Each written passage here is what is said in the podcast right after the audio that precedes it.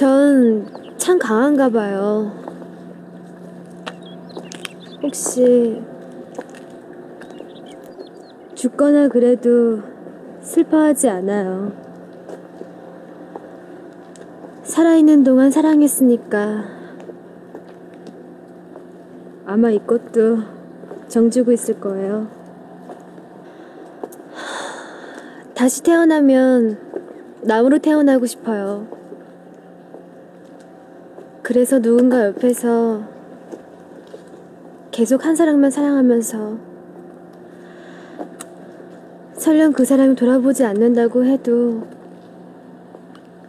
그렇게 실컷 보기라도 하면서 살았으면 좋겠어요. 한태석 이사 아니지? 네?